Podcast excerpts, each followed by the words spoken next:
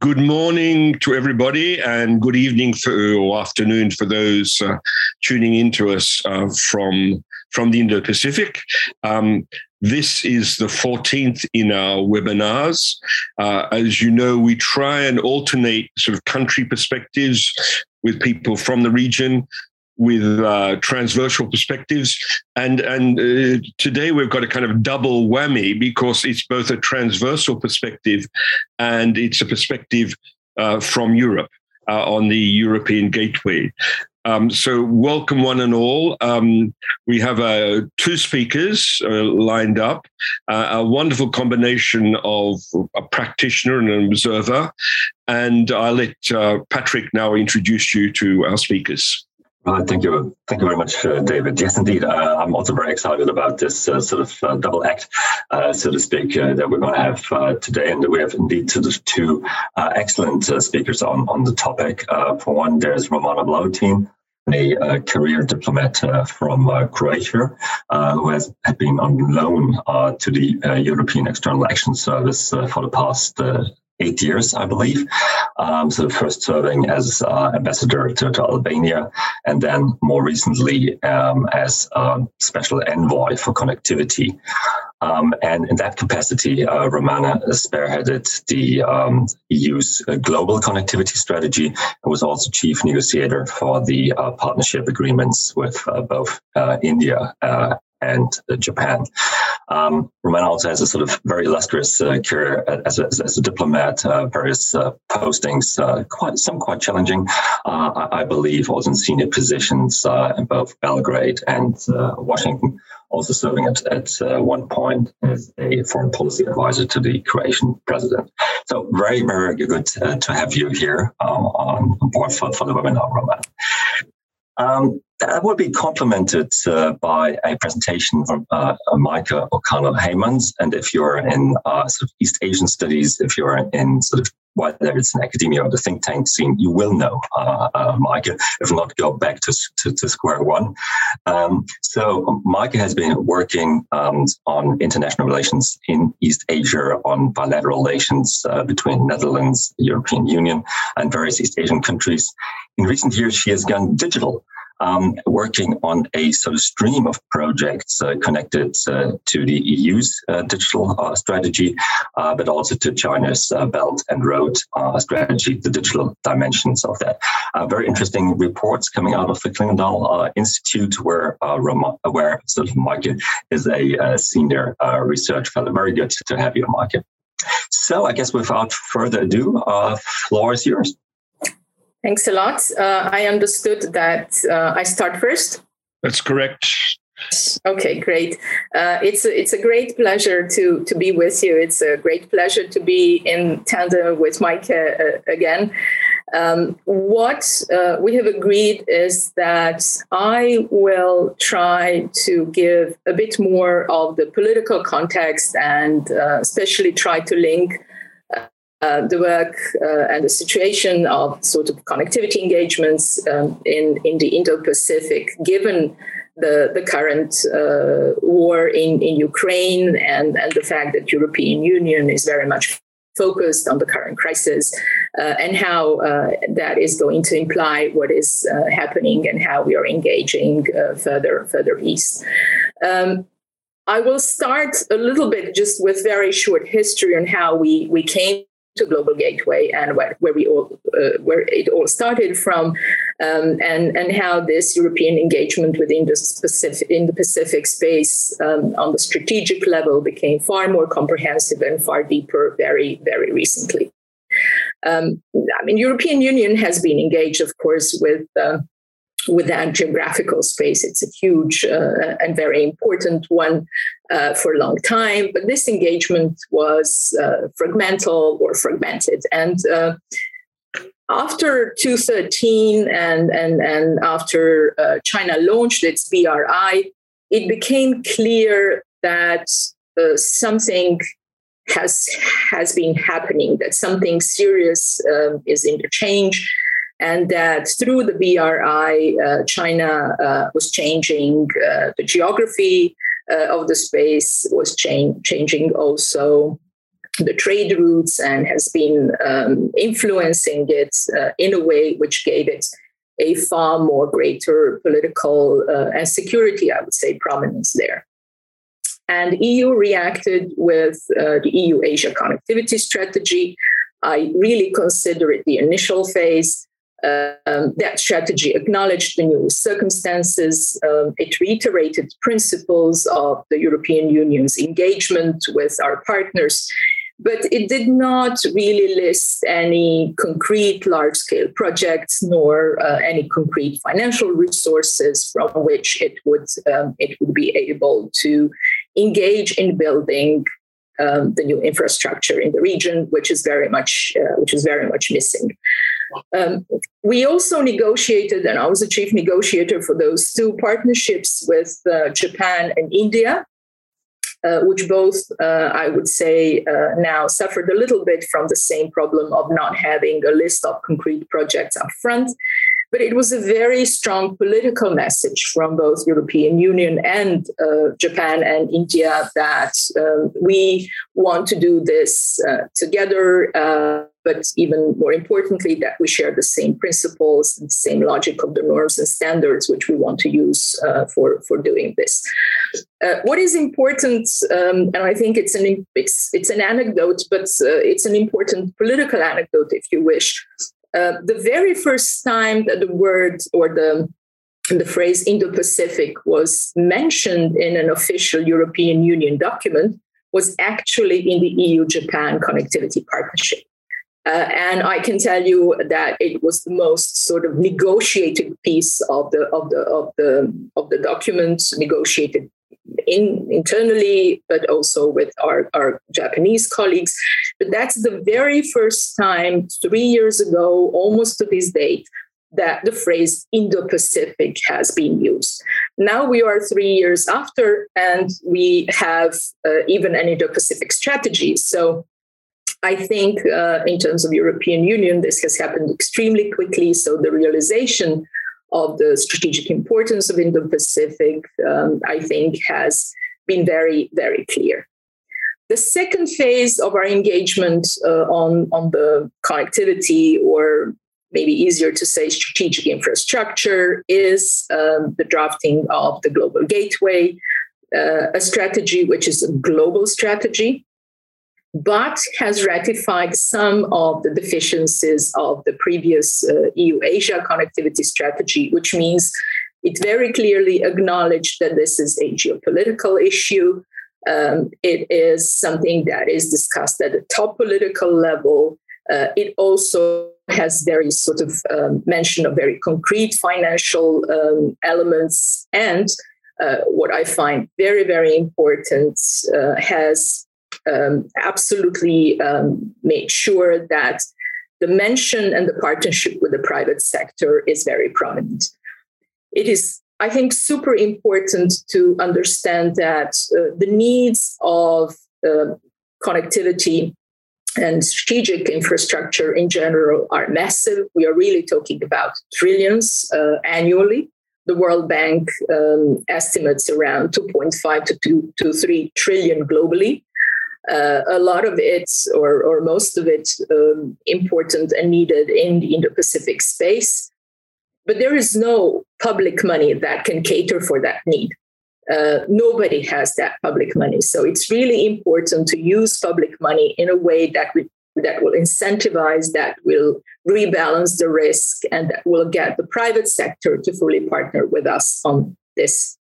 So we have a global gateway now. We have a framework um, there is a new also working group in the council which is tackling it from the from the side of, of member states. Um, it is very clear in the European Union that this is a kind of action that can be done only with everyone on board. And um, I can I can testify that from the very beginning of our discussion, um, all member states were fully, fully supportive of, of our work on, on this strategy and on connectivity in general. But we are now entering a, uh, I would say, a crucial phase, the third one that will define how deep and how consequential uh, this uh, is uh, actually going to be. And this third phase is happening in the context of um, of the, the, the, most, the largest uh, security crisis in Europe post uh, World War II, the war in Ukraine, uh, and the Russian aggression. We've learned from the COVID crisis that, that somehow, you know, the crisis uh, galvanizes um, understanding, um, uh, and and it has opened eyes uh, to many in Europe um, on um, realization uh, how important the issue of, for example, value chains is, how vulnerable they are, how they are linked to the issue of strategic infrastructure, which this defines our value chains. And then Ukraine brought this to a whole new dimension, especially, uh, of course, with, uh, with the energy infrastructure. There are a lot of questions uh, out there on whether EU being now absolutely focused on um, on the uh, on the crisis in Ukraine, uh, will be able to maintain its its focus on, um, other regions on a strategic level. And here we're talking about Indo-Pacific.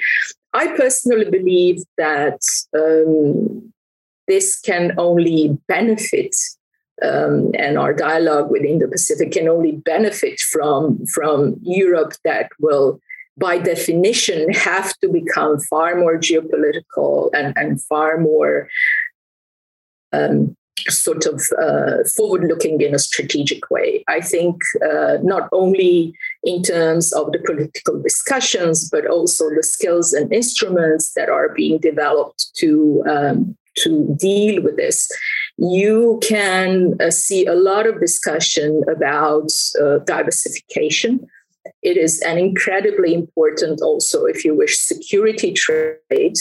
Um, and uh, there will be more of this. You hear a lot about friendshoring, nearshoring, etc. And all of this will have uh, repercussions for how we look at the strategic infrastructure and what are the consequences uh, of, of our investment in it. Uh, the circumstances uh, in Indo-Pacific, I would say, have also have also changed. I've been reading a lot uh, lately. Um, economic slowdown in China, um, very interesting demographic um, effect, effects. Um, China is getting old. More and more sort of negative perceptions um, of, of, of China and slowing Belt and Road uh, Initiative. I believe a few days ago there was a big analysis of how Belt and Road, in a way, is losing steam. Japan, on the other hand, uh, it was my personal feeling when the war in Ukraine started. Japan was so much uh, in partnership with us that uh, at times I, I, felt it was almost a Euro Atlantic power. And, and finally, and definitely, India Rising. Um, I just read this morning that um, Apple um, um is, is moving there, and iPhones are now going to be built in India, etc. So there is a lot of happening with, with India, and I think um, it's no mistake. And, and there is a very, very, very serious reason why India was the second partner with which we negotiated the connectivity partnership. Uh, the second major change uh, for, for European Union, in a way, is the change of geography, if you wish. Uh, for decades, uh, European Union was really sort of um, working uh, on the assumption that the world moves more or less east-west. So a lot of our engagement was along that um, logic. But uh, with the situation uh, and the war in Ukraine, uh, you can see much more discussion and a lot of things happening north south. Uh, Mediterranean uh, once again um, is becoming super important, especially for, uh, for, for for the energy at the moment. But then also um, the middle corridor, the corridor that would go through Central Asia, and even more so the southern corridor, the corridor that would go through Mediterranean, Middle East, and then to to India which has not been discussed so much before, but I believe is going to be uh, maybe a predominant one when we talk about uh, our, our um, transit communication with, uh, with, with the East. Uh, what is really, really important now is not only to stay the course when it comes to Indo-Pacific, but in a way to double down. Um, I'm a bit scared that there might be voices saying, okay, now uh, Chinese Belt and Road has slowed down. There is no need for us to be um, to be engaging too much or, or whatever. I think that would be a real mistake uh, because from the very beginning, my personal position was uh, that engagement with Indo-Pacific and engagement of on strategic infrastructure is not about China, is not about reacting to anyone. It's really being proactive on something that is a strategic need of our century, and that's the new generation of infrastructure. Um, and Asia has uh, an Indo-Pacific space has uh, an enormous human um, and natural potential and this is something that we want to help be in for the benefit of those countries and for our own benefit. Um, I think what is now crucial is to really properly, properly in a systemic way, map the needs, to do a bit of a discussion on maybe also the new financial instruments that might be needed for this, and to see with our partners how to do the labor division and how really to tackle sort of the most important corridors uh, and how to create possibilities so that these countries can sometimes even jump a generation of development uh, and create infrastructure that will be uh, beneficial for, for their society, for their economies, but also, I have to say, for all those who, who work and trade with them.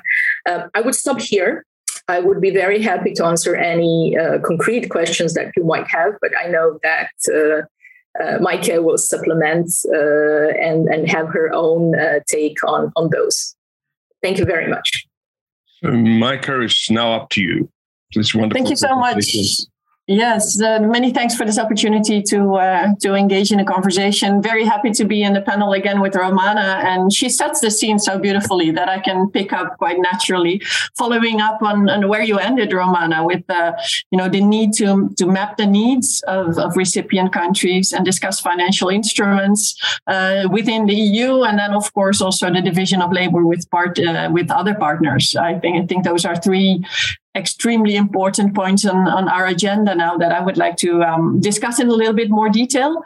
Um, as, as, Patrick already kindly said, uh, I've been working at the Clingendael Institute uh, with uh, the European Union uh, institutions um, and also with the Dutch government and, and some governments in, in the region, in the Indo-Pacific itself, um, to try and see, you know, what are the needs and what are the sort of approaches and which are the partners that we can work with. Uh, so, so I will draw on that experience um, in what I said. Complementing Romana, there's a few general observations indeed that I would like to give on, on the global gateway and EU connectivity. Um, well, the history of it, uh, no need, of course, for me to to uh, to repeat anything. Um, but I think I do want to emphasize again this political momentum that I think we are seeing in the EU um, for you know the Indo-Pacific, which is a strategy that I think has been adopted by the EU uh, member states with unprecedented speed. Um, back in 2021, after uh, you know just uh, three core um, member states pushed for the adoption of the Indo-Pacific strategy, France and Germany, and also my own country, the Netherlands. Um, then the EU uh, and the EU member states uh, adopted this EU-wide strategy, and I think that's that's really quite unique. It happened in the course of six months. Um, then, of course, the, the global gateway, which was, um, I think, important to note. Um, the the Ursula von der Leyen, the president of the European Commission herself, um, you know, picking up the baton for this uh, important uh, connectivity agenda that was sort of rebranded uh, Global Gateway. Um, because apparently connectivity is you know just a term that is i think a little bit too fluffy to many. So for that in that sense i think it's good that we use a different label but it's important to see that we've been doing this for a longer time. And romana has of course been a, key player in this pushing this agenda forward and, and highlighting i think to the cabinet uh, of uh, the, the, the president that this is something that needs to be done uh, and pushed at the highest level because the external action service alone can obviously not push the, the commission um, the, and the various DGs that need to have a play uh, a, a, huge role here. So I think that's uh, important work that is uh, that is now being pushed from that level. And with that, also of course, uh, DG INTPA for international partnerships uh, has taken up sort of the lead in practice. So it's pushed from the highest level, but INTPA is in the lead, and that's also in a way natural because they have the money, right? That's where the financial instruments are, um, and they also have the, the people on the ground who can who have this experience of talking to uh, to, to countries and and discussing needs. Um, and I think they are now also slowly accepting that they need to take a geopolitical take on this. So it's not just about where the needs of those countries are the greatest but also the needs for Europe to intervene and where our interests are at stake in third countries, those are also countries where we have to act. And that's something I think that, of course, the External Action Service is uh, sort of the, this. This is your nature, um, but for INTPA, it's definitely not. And they are they are shifting in that direction. And to my mind, that's a good thing. What I also see changing and in INTPA is uh, something that uh, Romana was also alluding to. It's the change in instruments and modalities that uh, that they use, um, where we see see more financialization, if you will, uh, in development work. Uh, so in that sense, you could see say we could be becoming more like some of our key partners in the Indo-Pacific who's done this for a long time, um, working with uh, guarantees, um, so loans, uh, and with blended finance, uh, maybe even an EU level export credit facility. Who knows? You know that could be uh, be in the making. I think those are important ways indeed by which we need to make more of the public funding that is inherently limited. And the EU is working on that. Um, so I think that's uh, that's important to highlight, and we are obviously discussing with our partners, uh, mainly the the EU, uh, the the United States. Um, Japan, Romana mentioned, of course, uh, important also because they really, you know, they they they they took us in into the in, in the Pacific. Um, and then, of course, uh, India uh, and, and South Korea. I think it's important to, to note that there, there's you know various labels given to this. Um, you know if i work at especially focus on on, on tech, tech and digital uh, you can think about uh, the digital partnership agreement that we are uh, you know negotiating uh, with uh, that was agreed with japan and negotiating with uh, with the singapore. And now we have the trade and technology council with india. And you know you might think you know is that really different? Um, well, I think actually the purpose of you know the, the, fact that this highlights that we want to discuss these important topics of technology and digitalization with those partners is the, the label doesn't really matter.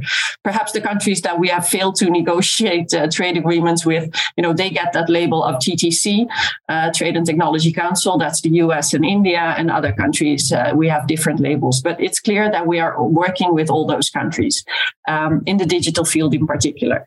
Um, so from my own work, and uh, this was a, a one three-day conference that we organized last March uh, with EU Asia. You can still look back, by the way, some of the videos of this uh, ASCON conference, the Asia Europe Sustainable Connectivity Conference. I think some fascinating discussion. Um, and some this, uh, you know, from other work, as I said. Also, I can draw on a few suggestions or, or ideas where the EU has been going. Um, and the focus here is, as I said, on, on, on, digital and on technology. So the EU is looking into submarine cables. We are looking, we're accepting the fact that also, you know, the basics of digital infrastructure are needed. Um, and this involves submarine cables.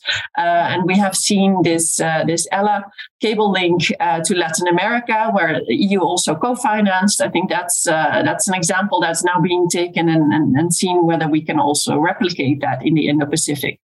Um, Ericsson, of course, last week, or not, not last week, last year, um, made a big splash with the big win of a contract in Malaysia. I think uh, that's to highlight that European companies are doing well in in also uh, getting market share and being recognized for their you know technological uh, superiority uh, but also you know being able to come up with a commercially uh, interesting and and socio-economically interesting uh, proposition um, and here I think it's important that also the EU and, uh, and the member states will be more willing to facilitate some of that um, and, and we see some of that happening. Anything more can be done. Uh, another interesting uh, development where we see sort of initial steps being made and, and, and, definitely more of a push has to be made is in digital development cooperation. Uh, as I said, INTPA is, is, taking up a great role, and they have now what they call D4D hubs, digital for development hubs. Um, a digital for development Asia hub has been in the making uh, for for quite some time now, but it's taking time. And I think some of the member states have been contributing to, to other D4D hubs. Um, you know, we have one on Africa, uh, one on Latin America. Uh, but if more countries can also commit to this, um, then I think it w- can be taken also to the EU level because that's the only way by which we can really scale up and deliver, you know, also the big projects that some of these countries really need. Um, because the basic needs, you know, digital infrastructure, that's of course big projects uh, and they require uh, huge investments. Um, and, and quite some time in preparing. Um, so that requires, um, you know, again, scale. Um, and with uh, that investment, uh, I think it's important to highlight that we are not just, you know, building infrastructure, but we're actually also trying to tackle uh, digital inclusivity. Um, and uh, you know making sure that people are not being left behind in this digital transition. Um, and that's uh, also something that you know the local governments in in the pacific countries what they are really wanting to achieve and what i think we can help them with. Um, because we have seen that including my own country uh, focus for example also on cybersecurity um, in you know this digital connectivity agenda in the indo-pacific. The netherlands has this uh, dialogue with indonesia the EU has one with uh, with ASEAN countries. That's all great. That's really important, especially in this time of disinformation, misinformation. You know, democracies uh, under attack.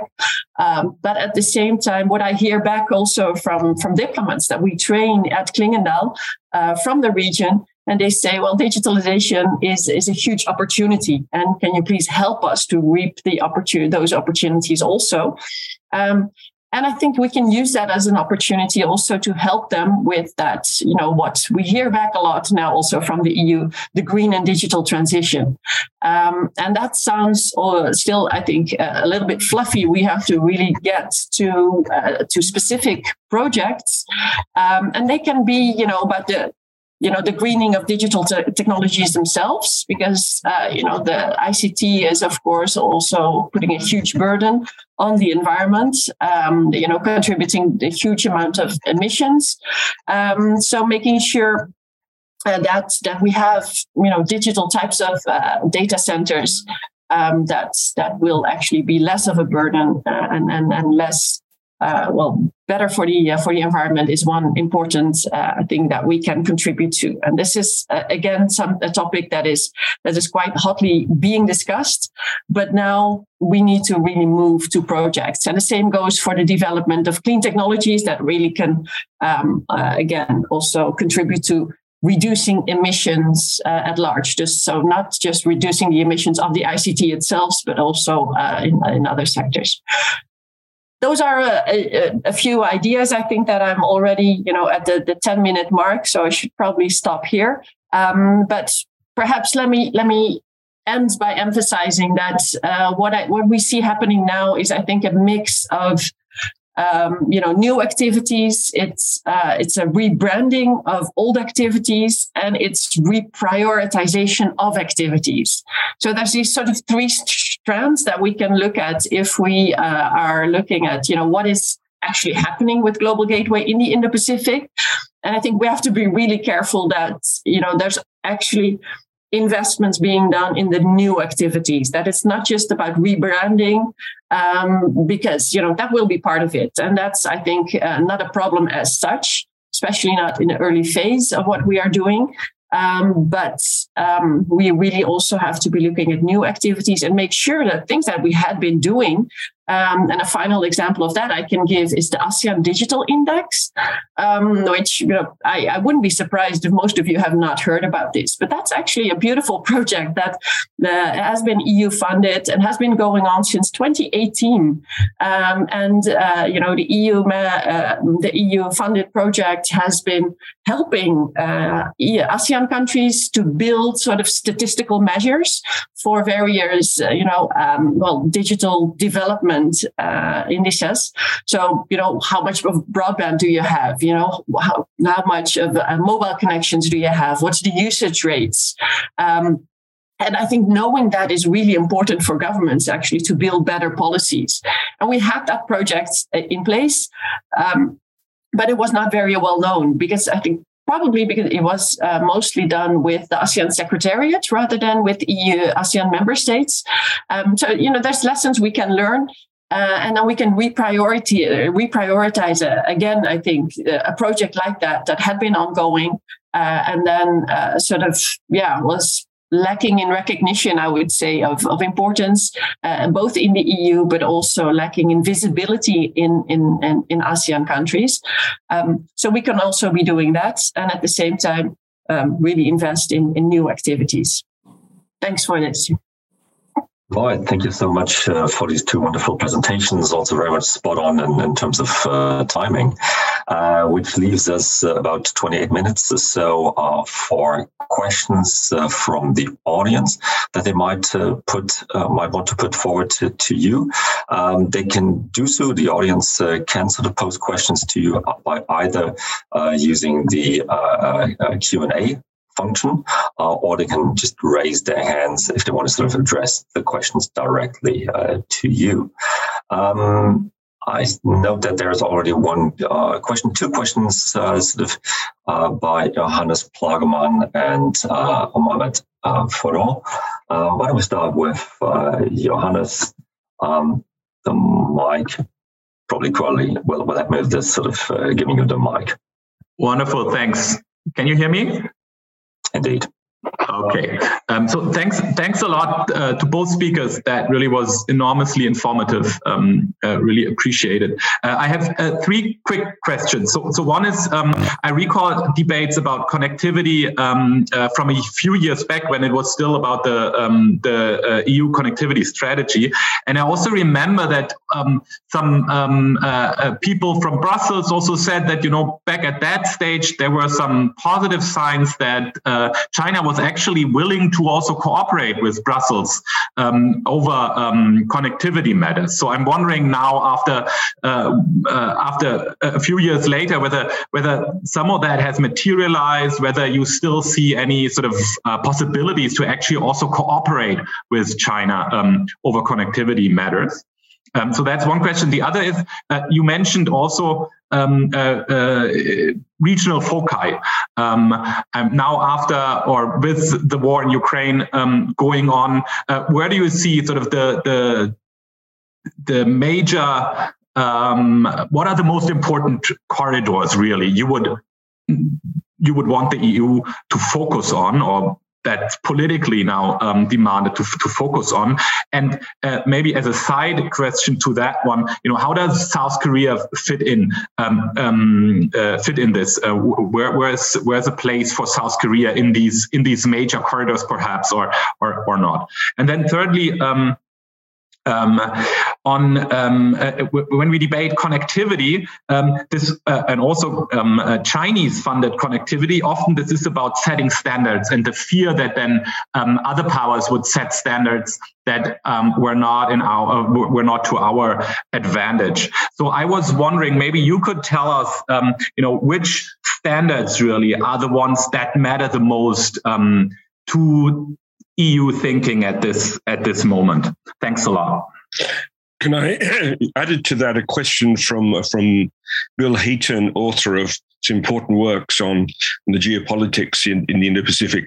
Um, he asked if we if we had been having this discussion three years ago, there would have been mention of how global the global gateway could be connect and complement China's Belt and Road Initiative.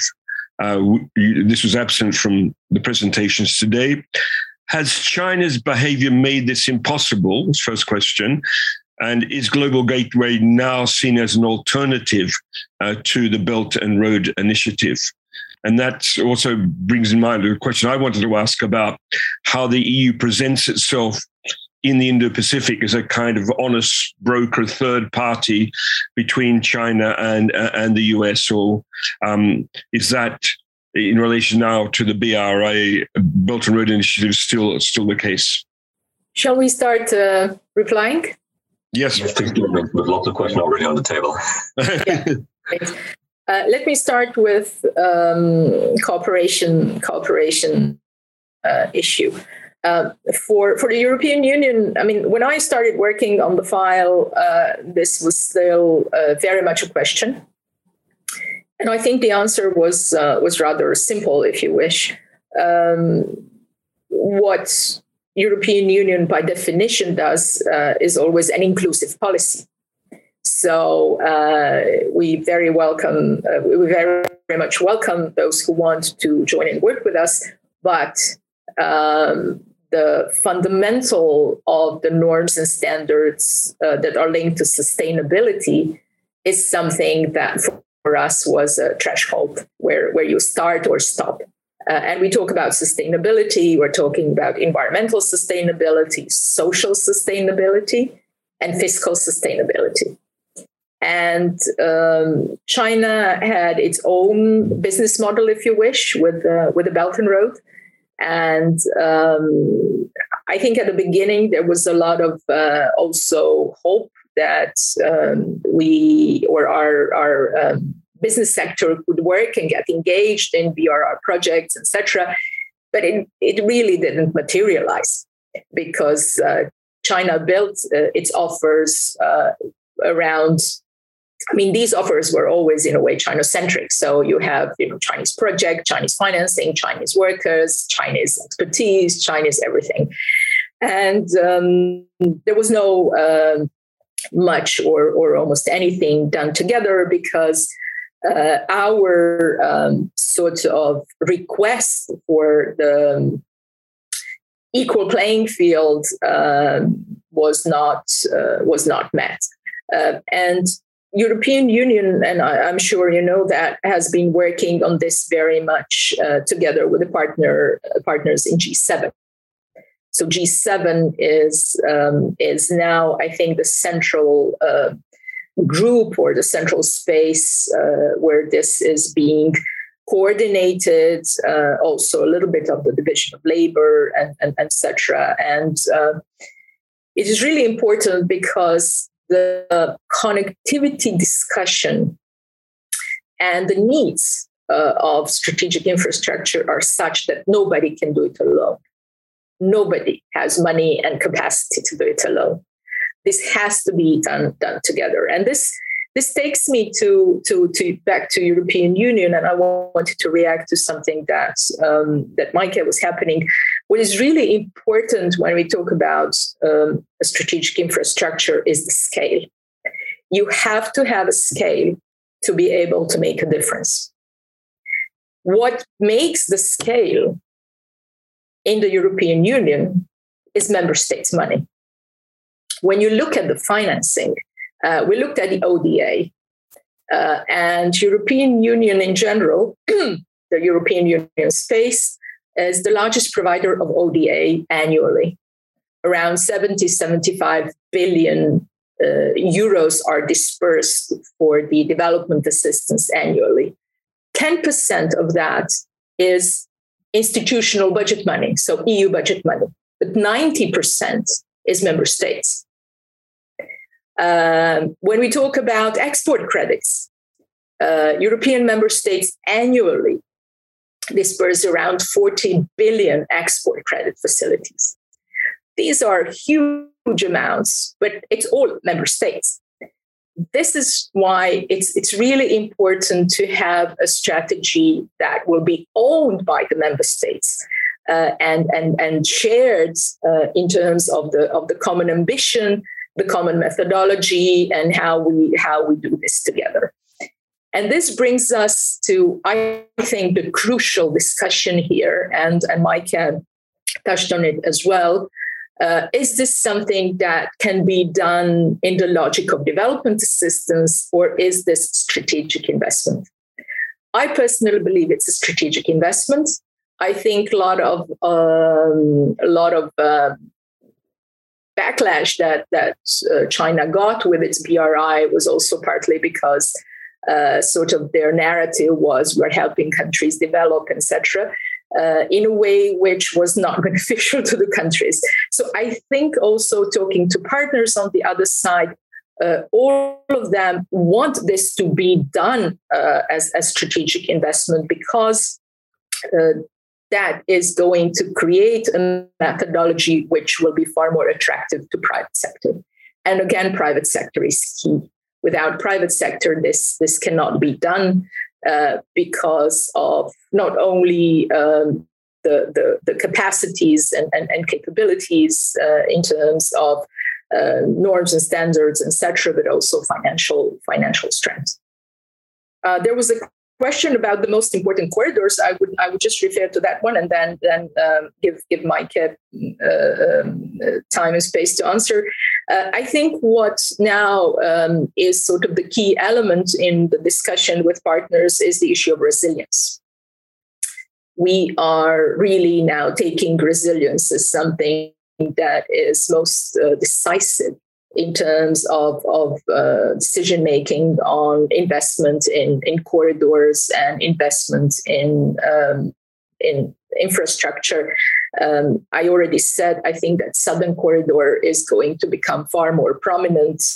Uh, here, India is going to be the central partner, but of course, along that route, uh, all the countries that will be and able and willing to contribute is, is going to be uh, something that I think will be uh, far more discussed in the future than it is uh, still now.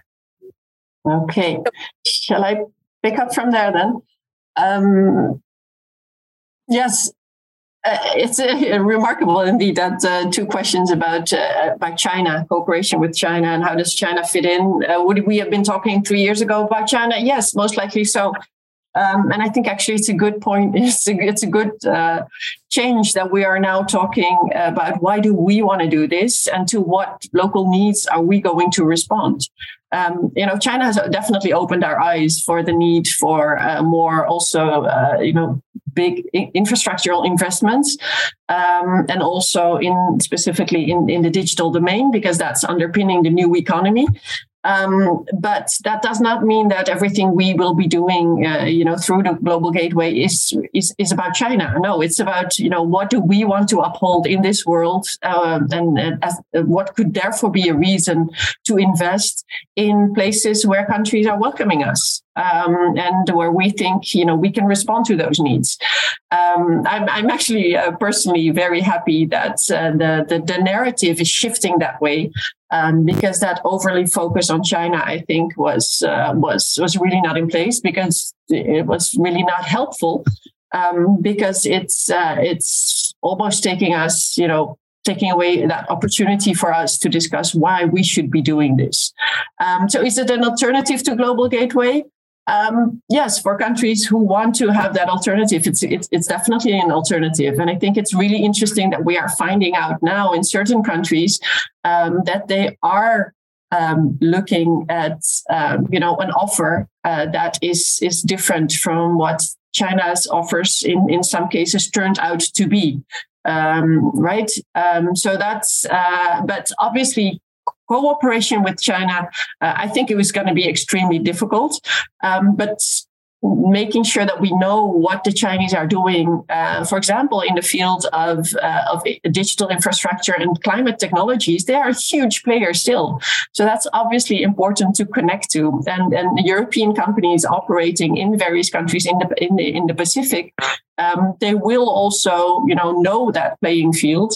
Um, if not then you know they can never be a real player there because in most of those countries in the indo-pacific chinese companies are big players but can we really cooperate with them no i think the, the, the past few years have shown that where we have tried to cooperate with uh, more like-minded partners or partners that share our interests i prefer that uh, terminology um, cooperating with them has been difficult enough, right? We've we've tried, uh, we are trying. I think cooperating with Japan um, with uh, through this MOU that uh, JICA signed with INTPA, um, you know the Chinese, uh, the Japanese uh, Development Cooperation Agency, uh, with the EU agency, and then of course uh, the Japanese Development Bank with our European Investment Bank.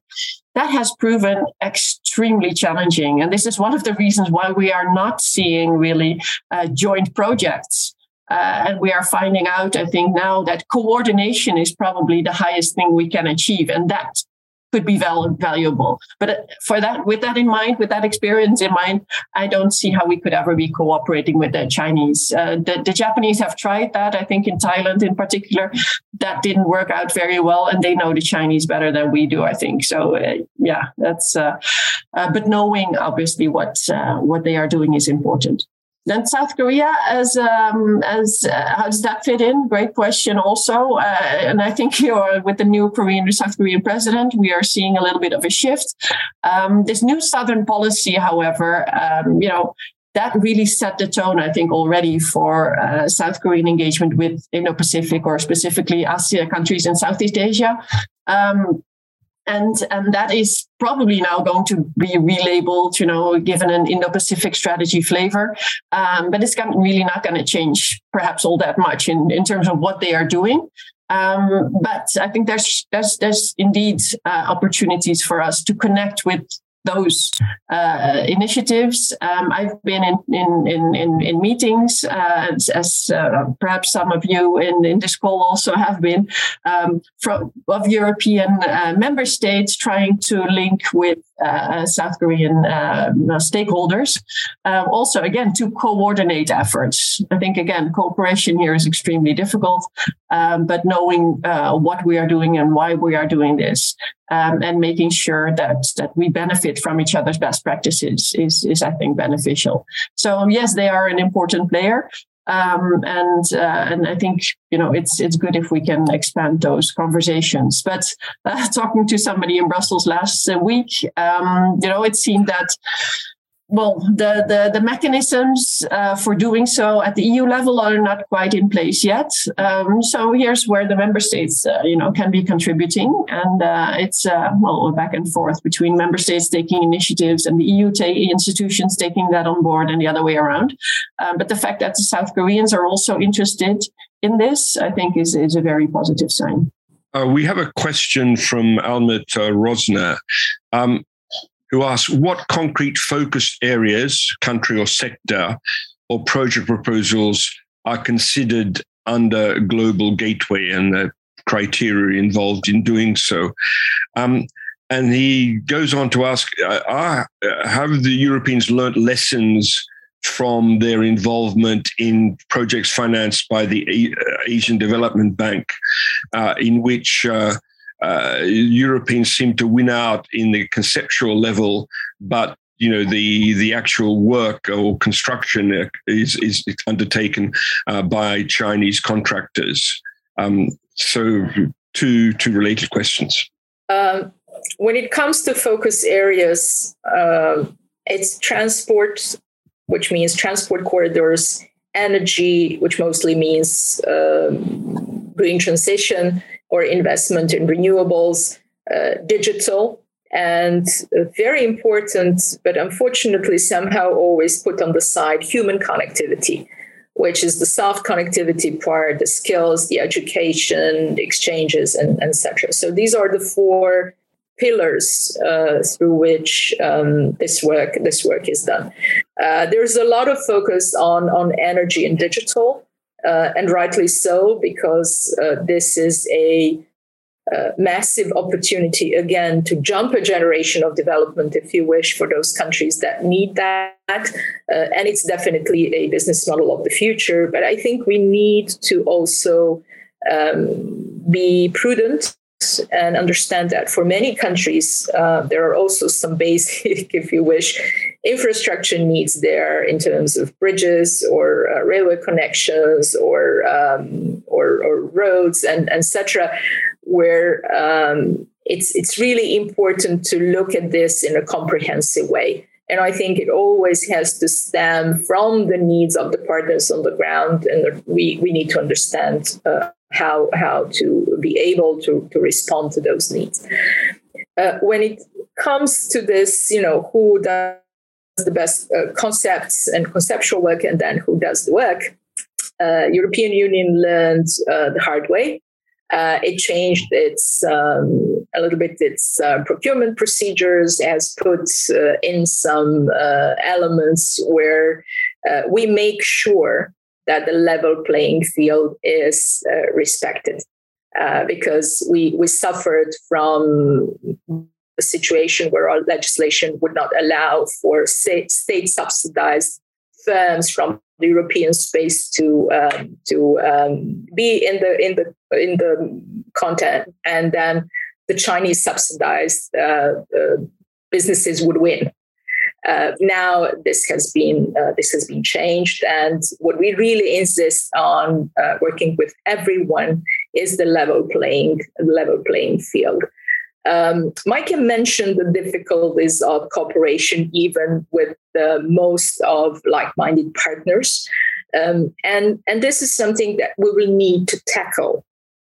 I personally don't believe that we should be happy or settle for uh, just coordination because it will not deliver uh, at the level that is needed. I think we need to think about the new instruments, uh, to think about maybe some kind of, um, I don't know, joint funds or something that would give us a better possibility to do things together really in a strategic way.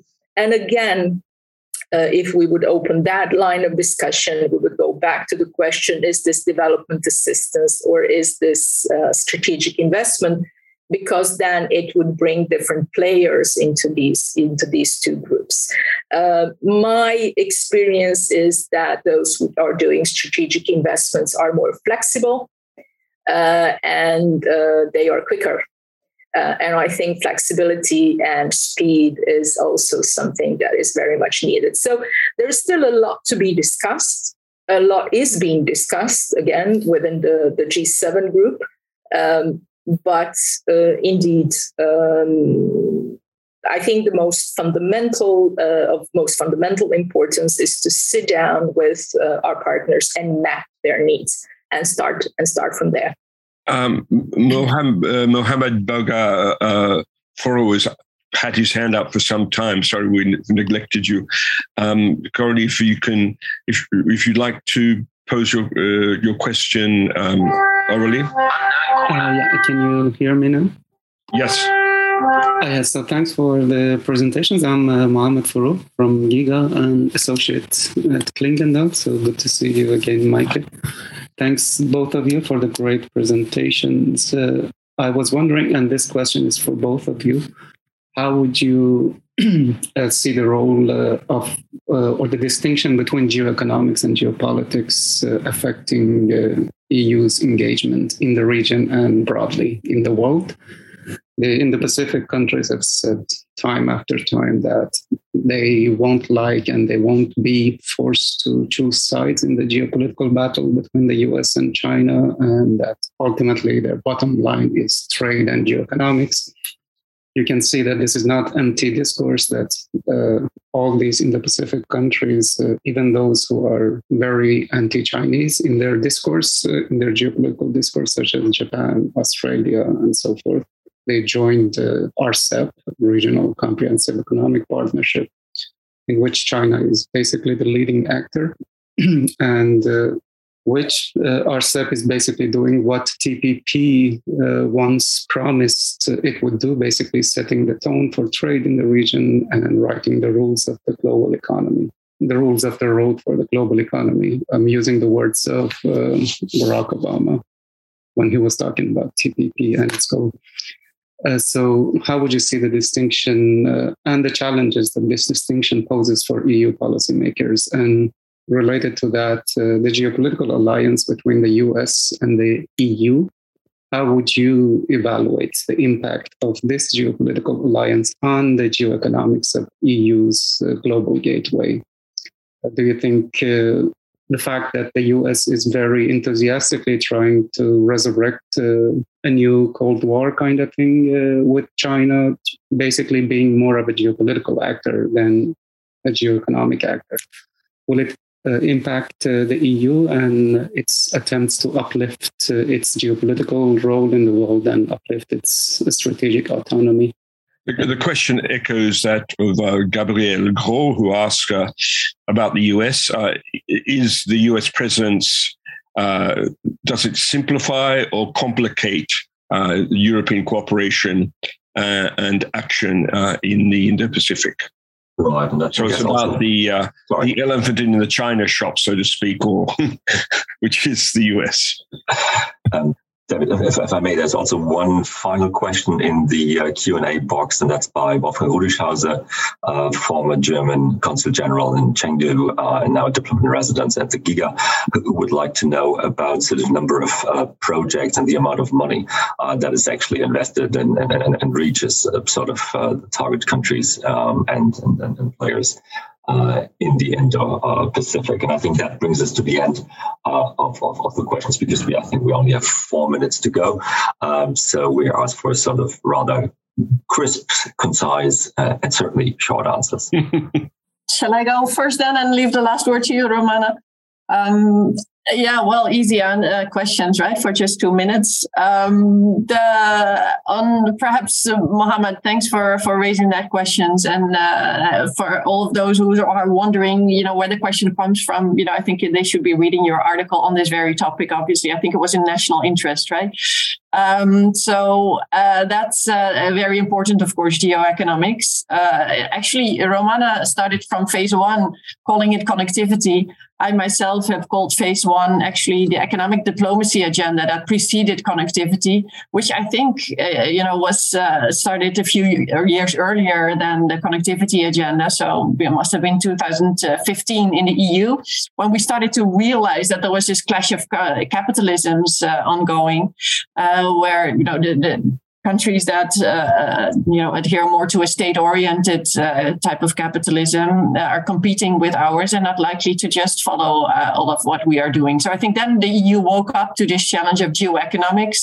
We, we, they never labeled it as such, obviously, um, but we've been you know developing instruments both in the protect side and the promote side. Uh, you know with FDI screening and uh, with export controls, and then of course global gateway on the promote side, digital for development on the promote side. So I think the EU has actually been quite active in this field, especially in this field, you could say, because uh, geoeconomics is more easy for, for the EU institutions also to help implement because they have a mandate in, in, in the many economic fields. Um, so, but the EU is, of course, here, uh, you know, a really uh, complicated animal. So we would need a lot more time, I think, to really unpack that. But yes, this is uh, something that I've written about quite a bit uh, over the past few years. Um, then uh, the the alliance with the US, uh, yes, uh, extremely important, of course. But at, at, the same time, I think that some countries in the region. Uh, they haven't had the impression that what the e, what the US has been doing over the past few years has contributed to stability there.